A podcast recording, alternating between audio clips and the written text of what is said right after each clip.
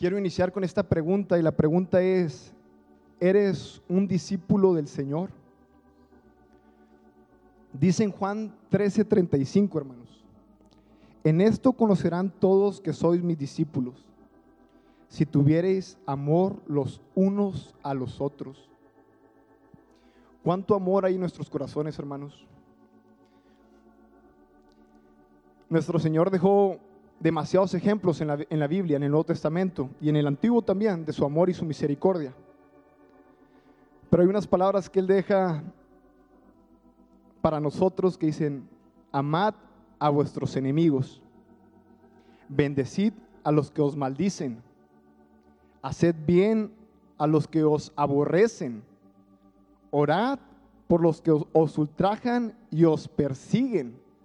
Imagínense, hermano, qué ejemplos ¿Qué ejemplos tenemos?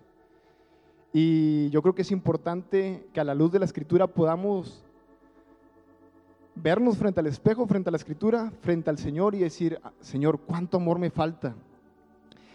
Dice, porque si amamos a los que nos aman, o si saludamos a nuestros hermanos, ¿qué recompensa tendremos? La gente que no tiene a Dios hace lo mismo, se portan bien con sus amigos, se portan bien con sus hermanos, pero nosotros debemos actuar todavía mejor, hermanos, con la gracia del Señor Jesucristo. Vayamos por favor a Lucas 14.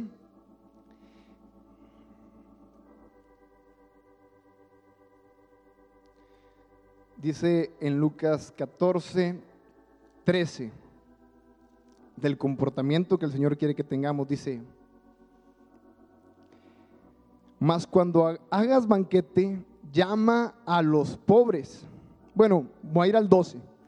Dijo también al que le había convidado, cuando hagas comida o cena, no llames a tus amigos, ni a tus hermanos, ni a tus parientes, ni a vecinos ricos, no sea que ellos a su vez te vuelvan a convidar y sea recompensado. Mas cuando hagas banquete, llama a los pobres, los mancos, los cojos y los ciegos y serás bienaventurado porque ellos no te pueden recompensar, pero te será recompensado en la resurrección de los justos. Meditemos y permitamos, hermanos, que Dios hable a nuestros corazones. Y como les digo, pongámonos en, esta escritura, nuestra vida, cómo nos estamos comportando, cuánto amor hay en nuestros corazones. Acompáñenme por favor al, al libro de Juan,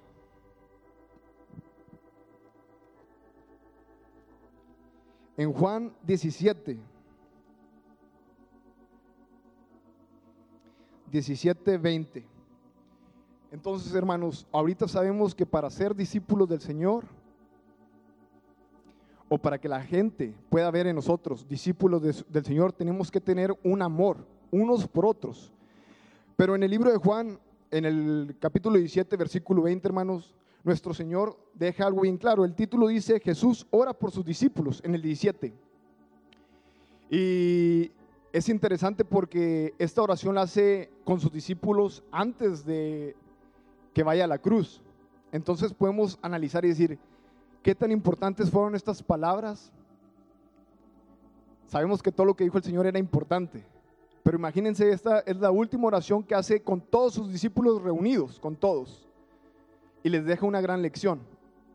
Dice en el versículo 20, dice, mas no ruego solamente por estos, sino también por los que han de creer en mí por la palabra de ellos, para que todos sean uno como tú, oh Padre, en mí y yo en ti. Que también ellos sean uno en nosotros, para que el mundo crea que tú me enviaste. La gloria que me diste yo les he dado para que sean uno, así como nosotros somos uno.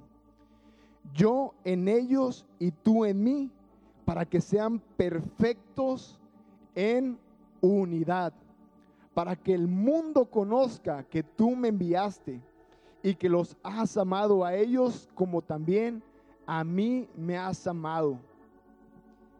¿En qué se enfoca esta oración? En la unidad. ¿Cuánta unidad hay en nuestra iglesia, en nuestra familia, para el Señor es importantísimo la unidad. Si hablamos de deportes, hermanos, sabemos que todos, todos hemos visto a lo mejor un partido de fútbol, un partido de americano, de fútbol americano, y sabemos que es diferente un deporte como el box, que es solamente una persona, o como el tenis. Y sabemos que cuando un equipo está unido es más fuerte. lo sabemos. Pero cuando un equipo o cada jugador busca ser alguien y que lo reconozcan individualmente como el mejor, como el mejor, como el mejor, yo quiero ser esto, yo quiero ser esto. Gracias a Dios he tenido la, la oportunidad de estar entrenando en varios equipos de americano. Y ese siempre es un tema, hermano, el querer sobresalir. Siempre, siempre. Y es algo que como coaches debemos de tratar con los jugadores. Porque si un jugador, por muy bueno que sea, hace de más, un ejemplo en el fútbol americano, hace algo que no le corresponde, arruina toda la jugada. Si un liniero defensivo quiere adelantarse o cambiar de hueco para él poder hacer la tacleada al corredor al que lleva el balón y se equivoca de hueco, pero él lo hace con tal de poder hacer la tacleada y que todos lo vean, y ese hueco le pertenecía a otro jugador, se arruina la jugada. Entonces es importantísimo la unidad, que cada uno sepa cuál es su rol y que cada uno pueda estar en humildad y haciendo su trabajo de la mejor manera, pero no querer hacer lo, de otros. Dice hermanos, ¿qué, ¿qué causa la división en la iglesia? Yo puse esta pregunta, porque si para el Señor es importante la unidad, y nosotros lo podemos ver en muchos ejemplos, la unidad, como les digo, en el deporte, la unidad de nuestra familia, pero ¿qué causa la división? la división en la iglesia, que es importantísimo. Nosotros debemos dar testimonio al mundo para que el mundo crea en Jesucristo. Pero ¿cómo va a ser, hermanos? A través de la unidad. No sé si ustedes han visto eh, o han escuchado que en las cárceles hay muchas pandillas, hay bandas, o fuera de las cárceles, en las colonias, hay pandillas. Y todos anhelan ser o estar en unidad. Todos, hermanos. Aunque estén corrompidos, aunque vivan en corrupción total, ¿qué buscan? Tatuarse como igual que, la banda, hacerse marcas en el cuerpo, raparse, hasta aceptan golpes con tal de pertenecer a, a una pandilla. Entonces es importantísimo porque la gente en el mundo anhela ver esa unidad. Y nosotros como hijos de Dios debemos de ser los primeros en proyectar esa unidad en la iglesia. Imagínense con el amor de Cristo en nuestros corazones, debería ser fácil y que la gente pueda ver en nosotros un pueblo unido, sin murmuraciones, hermanos, sin pleitos. Pero allá voy. Vayamos por favor al libro de Primera de Corintios, hermano.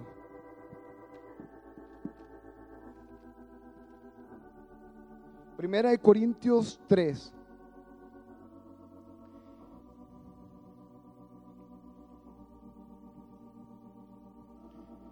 Dice, hermanos, de manera que yo, hermanos, no puedo hablaros como a espirituales, sino como a carnales. Chequen esto, dice, como a niños en Cristo. Os di a beber leche y no vianda, porque aún no erais capaces, ni sois capaces todavía, porque aún sois carnales, pues habiendo entre, entre vosotros celos, contiendas y disensiones? ¿No sois carnales y andáis como hombres?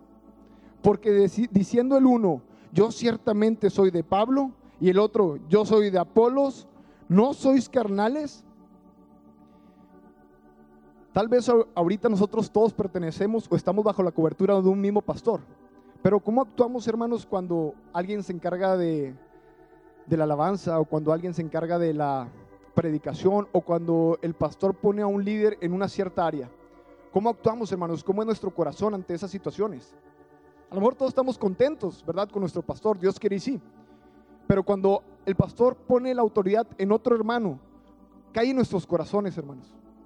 ¿Cómo actuamos? Y se lo digo, tal vez en la iglesia es distinto, tal vez en la iglesia no pasa, solamente pasaba en estos tiempos. Pero yo en el, en el deporte lo he visto. Y uno se molesta y, y uno siempre cree, cree que él puede hacer mejor el trabajo o que alguien más puede hacer mejor el trabajo.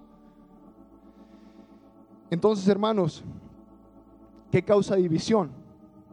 que seamos niños en Cristo, con celos, con contiendas, con disensiones, niños en Cristo, un pueblo inmaduro.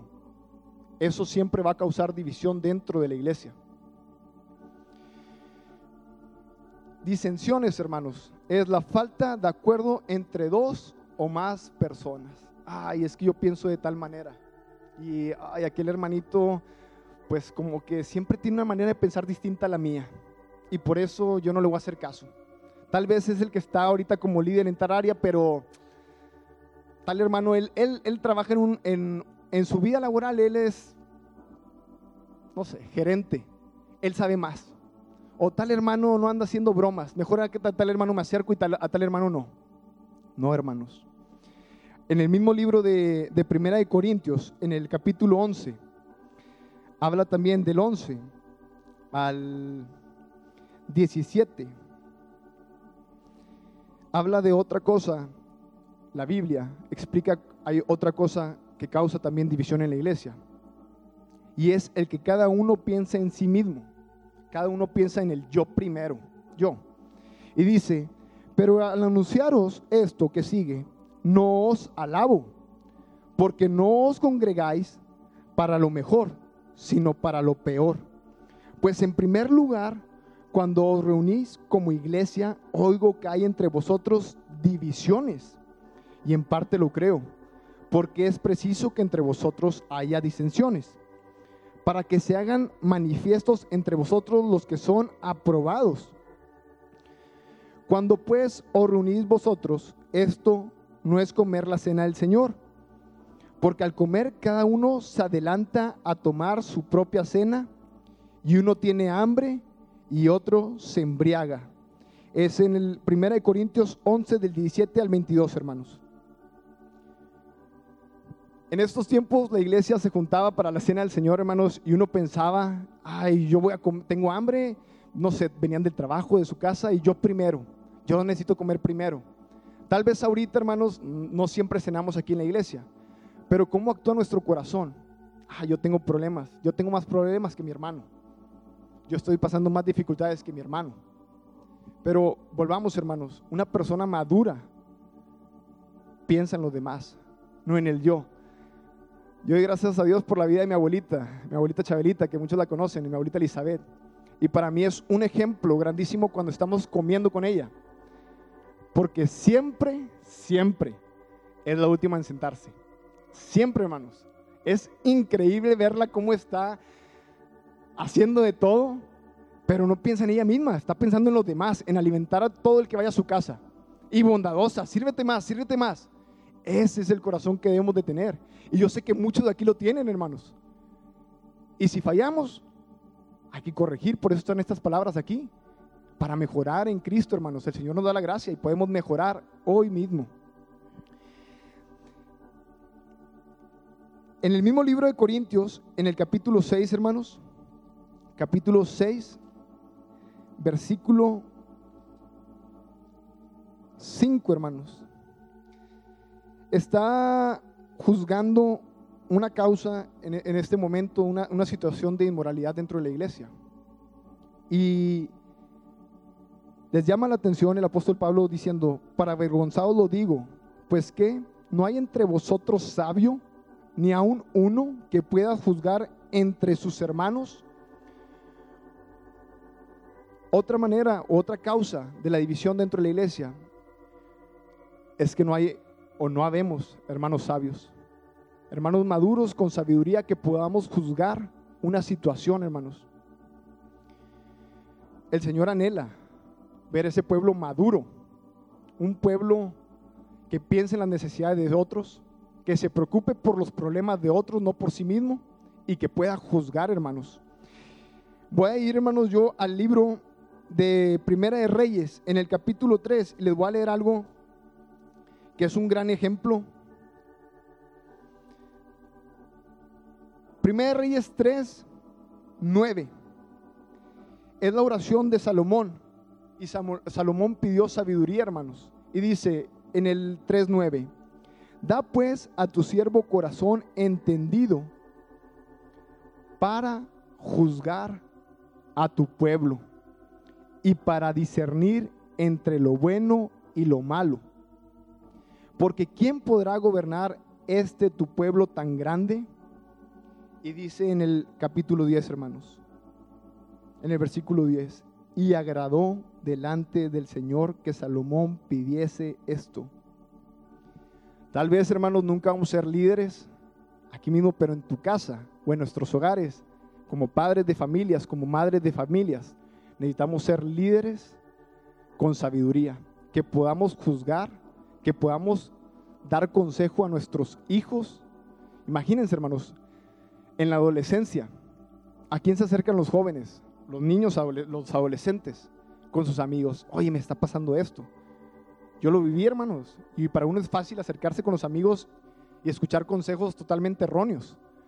Pero como padres debemos de pedirle sabiduría al Señor día con día, hermanos. Es importantísimo. El Señor quiere darnos sabiduría y sabiduría de la buena. No la que trae vanagloria, no, la sabiduría del Señor, la que llega con temor a nuestros corazones. Importantísimo, hermanos, que pidamos sabiduría para poder juzgar.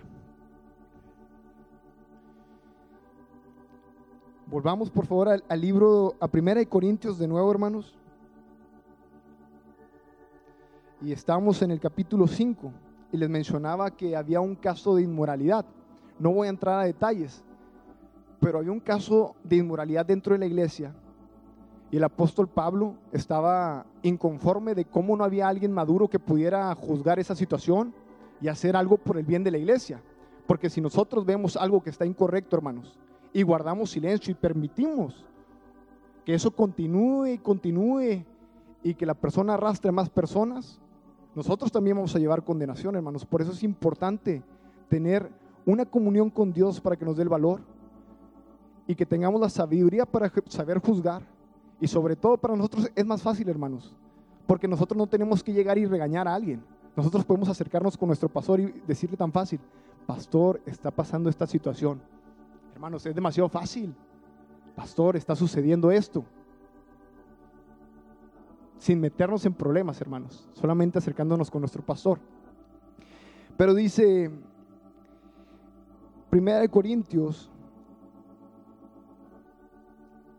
dice en el capítulo, en el capítulo, en el versículo 9, hermanos, dice, os he escrito por carta que no os juntéis con los fornicarios, no absolutamente con los fornicarios de este mundo, o con los avaros, o con los ladrones, o con los idólatras, pues en tal caso os sería necesario salir del mundo. Entonces aquí entendemos que no está hablando de la gente de afuera, hermanos, sino la gente dentro de la iglesia.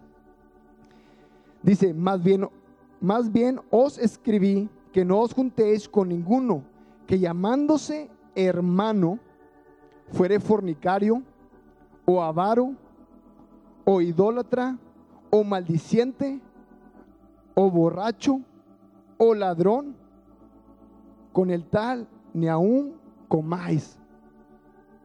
Suena fuerte, ¿verdad? Fuerte, pero el, yo, yo, yo creo que yo sé que el apóstol Pablo estaba bien delante del Señor, entonces él podía hablar con esa firmeza y con esa misericordia, hermanos. Porque antes de eso dice, en el 5.5 dice, el tal se ha entregado a Satanás para destrucción de la carne a fin de que el espíritu sea salvo en el día del Señor Jesús. Con misericordia, hermanos, anhelando que el alma estuviera con el Señor, pero sabiendo actuar con sabiduría, juzgando, hermanos, necesitamos, es urgente que aprendamos a juzgar con sabiduría, hermanos. No a criticar, a juzgar una situación en nuestros hogares, nuestros hijos, nuestra familia. Y si hay un problema dentro de la iglesia, inmediatamente, pastor, está sucediendo esto. Ahí mismo, hermano, dice, fornicario o avaro o idólatra o maldiciente. Y en otras versiones me llama la atención que dice difamadores. Otra cosa que causa división en la iglesia es cuando alguien está difamando. ¿Qué es difamar?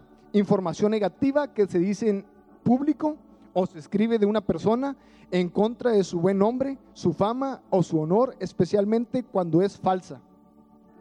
El ser difamadores, hermanos, y el murmurar son dos pecados muy graves para el Señor. De verdad, hermanos.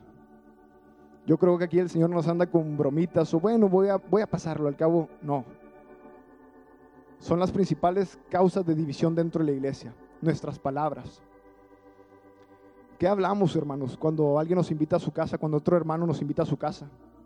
¿Qué hablamos cuando estamos con un amigo? mejor dicho, ¿de quién hablamos? Es difícil para nosotros, hermanos, poder platicar de algo que no sea alguien. Podemos hablar de la vida, de lo rico que es el café, de lo que comimos o cenamos ayer, o tenemos a fuerza que hablar de alguien y, de lo que está viviendo una persona. Recuerden, si es una situación mala, podemos juzgar, hermanos. eso no está bien y hasta ahí.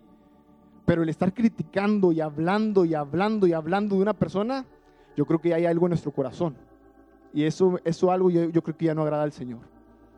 Es difícil, hermanos, que podamos hablar de otros temas, tantos temas que hay, ¿verdad? Y el corazón humano se inclina a hablar de personas. Y murmurar, hermanos, ¿qué es murmurar? Que habla mal de alguien que no está presente.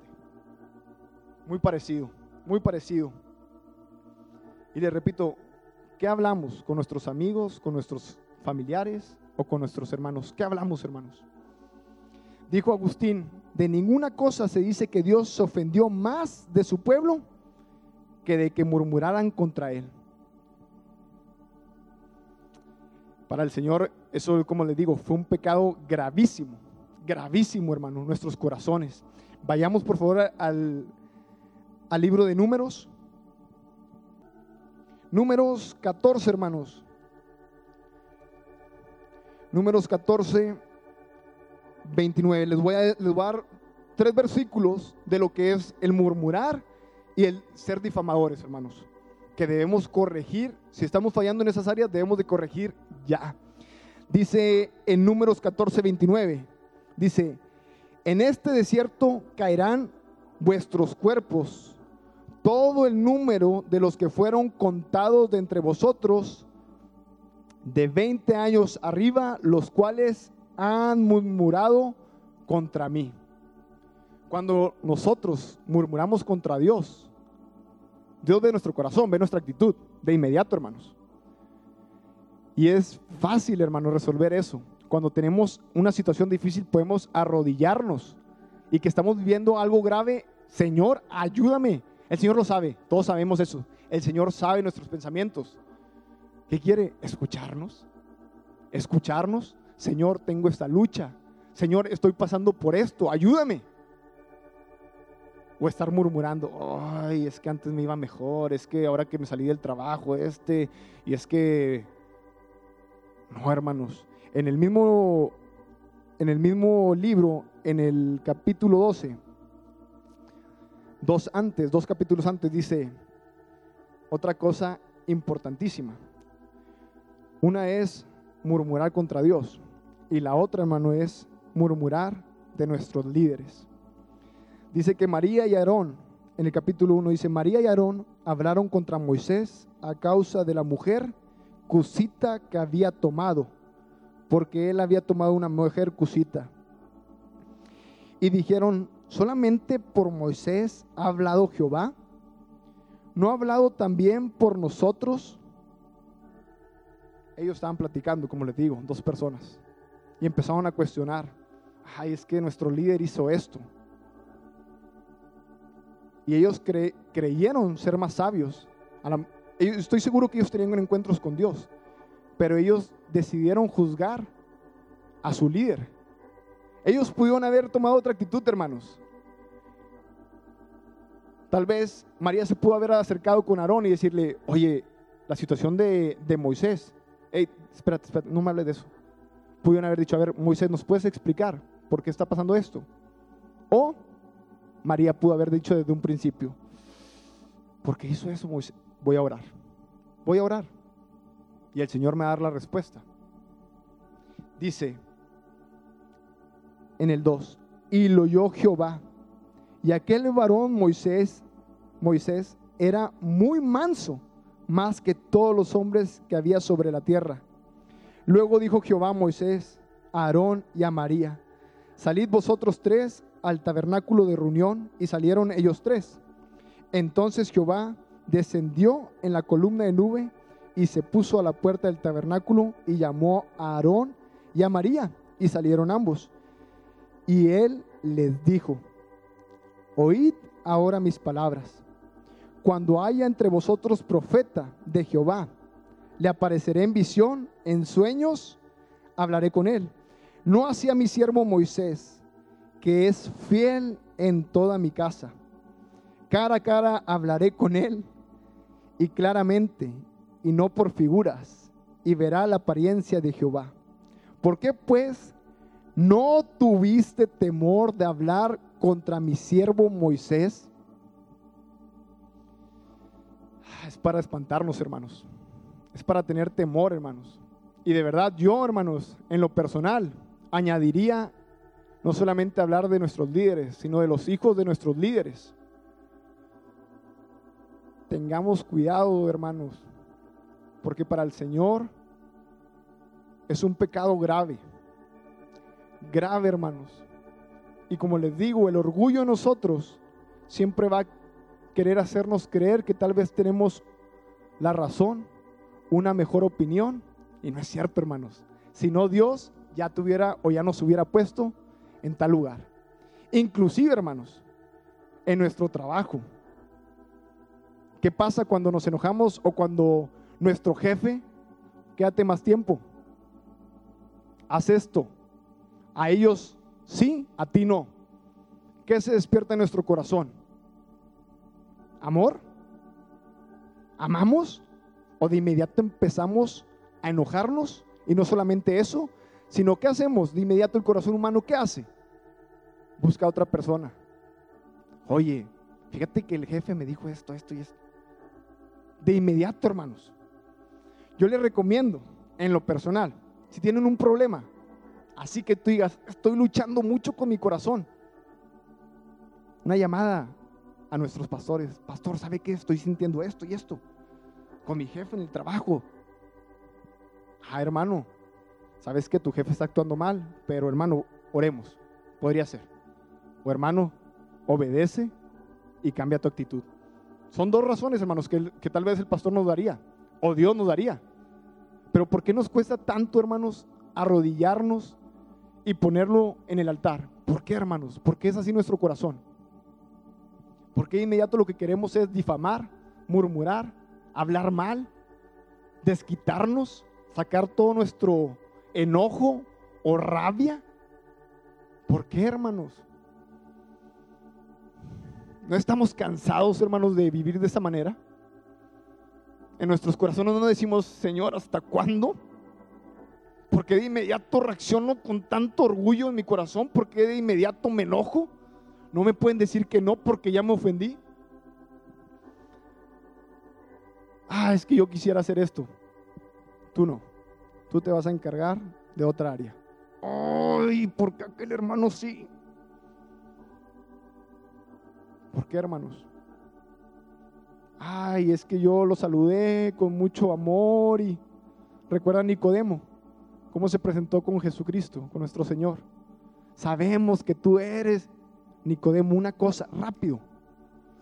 Ay, yo que me presenté bien delante de Jesús, lo estoy reconociendo y, y vengo con palabras bonitas y me responde tan seco. Es así nuestro corazón, hermanos. Nos ofendemos rápido. Así es, hermanos, pero el Señor nos puede cambiar. De verdad, hermanos, el Señor nos puede cambiar. Y esa es la esperanza que tenemos, que el Señor haga esa obra en nuestros corazones. Pero ¿qué es? A través de estar de rodillas, de estar buscando al Señor, clamando y deseando morir cada día. Fácil, fácil, ¿verdad? Podemos morir cada día. Con la ayuda del Señor sí podemos, hermanos. Dice en números 14, hermanos, volvamos por favor al 14.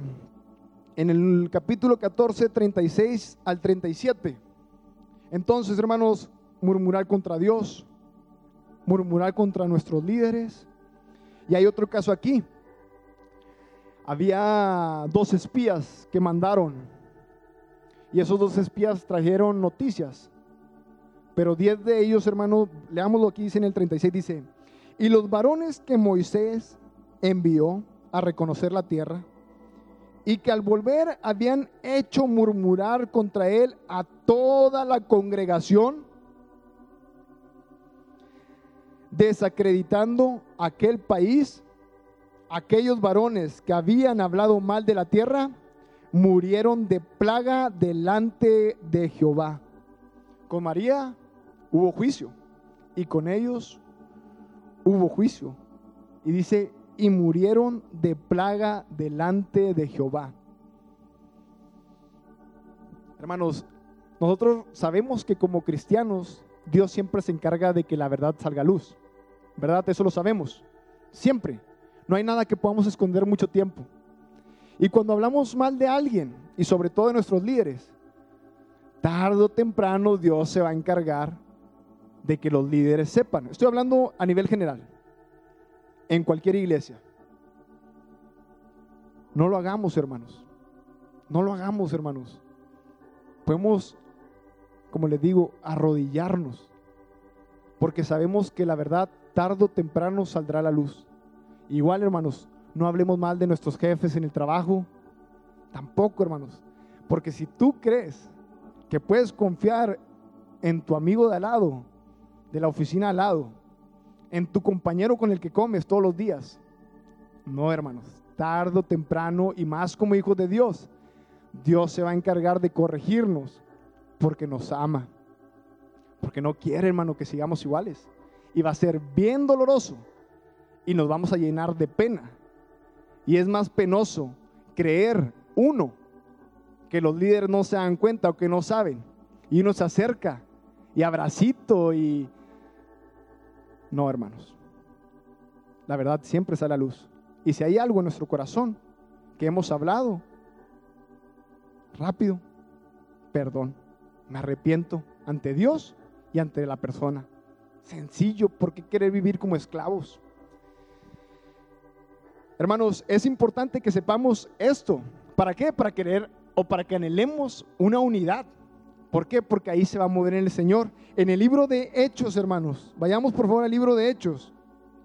En el libro de Hechos, capítulo 2, vamos a ver algo hermoso, algo hermoso.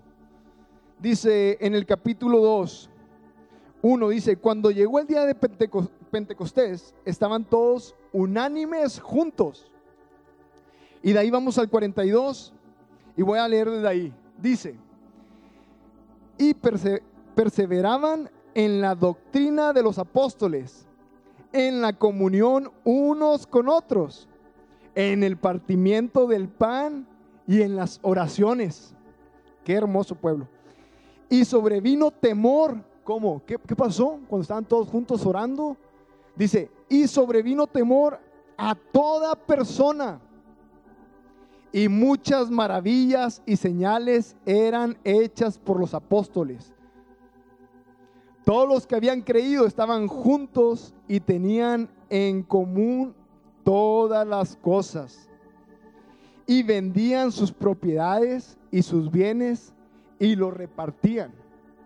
Todos según la necesidad de cada uno, ese amor por tu prójimo.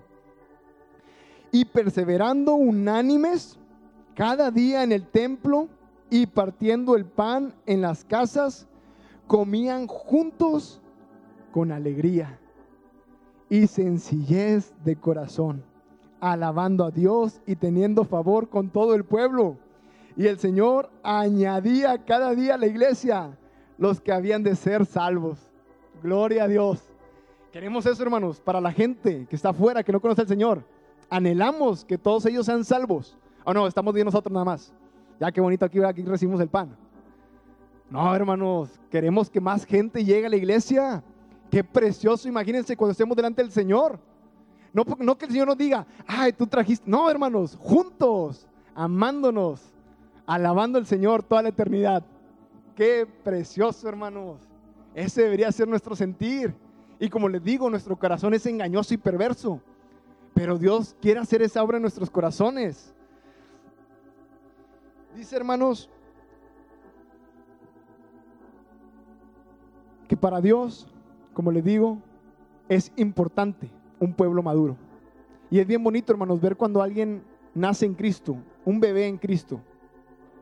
Pero un bebé, a un bebé en Cristo, hay que decirle qué ropa usar, que preste sus juguetes, que no pelee con sus hermanos, que no vea tales y tales cosas. Así es con los bebés. Pero el Señor dice, y la creación, y este mundo anhela ver hijos maduros, hermanos. Y si nosotros ya estamos aquí, es tiempo, hermanos, como les digo, de pedir, pedir sabiduría y anhelar llegar a esa madurez. Cuando la reina de Sabá conoció al rey Salomón, dice que quedó asombrada, hermanos, asombrada. Por todo, sí, por todo lo que tenía Salomón, pero sobre todo por su sabiduría. Y dice aún que por sus siervos. La gente de este mundo va a quedar asombrada, hermanos, cuando vea la unidad en el pueblo de Dios y cuando vea a esos hijos maduros amándose unos a otros. Y van a anhelar, hermanos. Ya no van a querer andar en pandillas, ya no van a querer andar ahí en socialitos, no, hermanos. Van a querer estar buscando al Señor con nosotros aquí en la iglesia. Por último, hermanos, eh, quiero que vayamos al libro de Génesis. En Génesis 34 este versículo a mí en lo especial me encanta, me encanta hermanos, y me da mucha esperanza, demasiada, y quiero compartirlo con ustedes. ¿Recuerdan la historia de José el Soñador y, y sus hermanos? Cómo lo que había en el corazón de cada uno de sus hermanos, deseándolo matar, los celos, vendiéndolo, y ellos tranquilos. ¿Por qué? Porque había celos y orgullo en su corazón. ¿Cómo este va a gobernarnos? ¿Cómo? de todo lo que hemos hablado, hermanos. Pero dice en el versículo 34, cuando se presentan delante de José, aún no sabían que José era su hermano que estaba ahí. Es el 43-34. Génesis 43-34.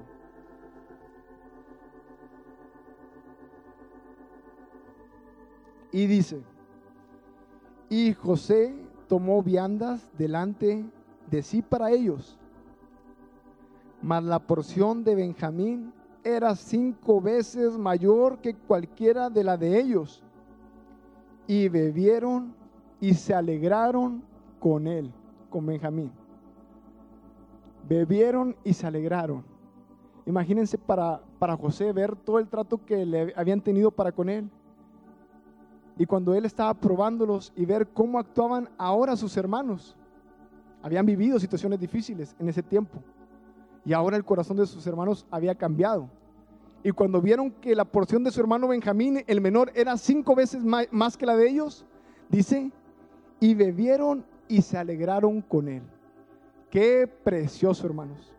Que ese sea nuestro corazón y nuestro anhelo para pedirle al Señor cada día. Señor, en ti tenemos esperanza. Dios lo bendiga, hermanos.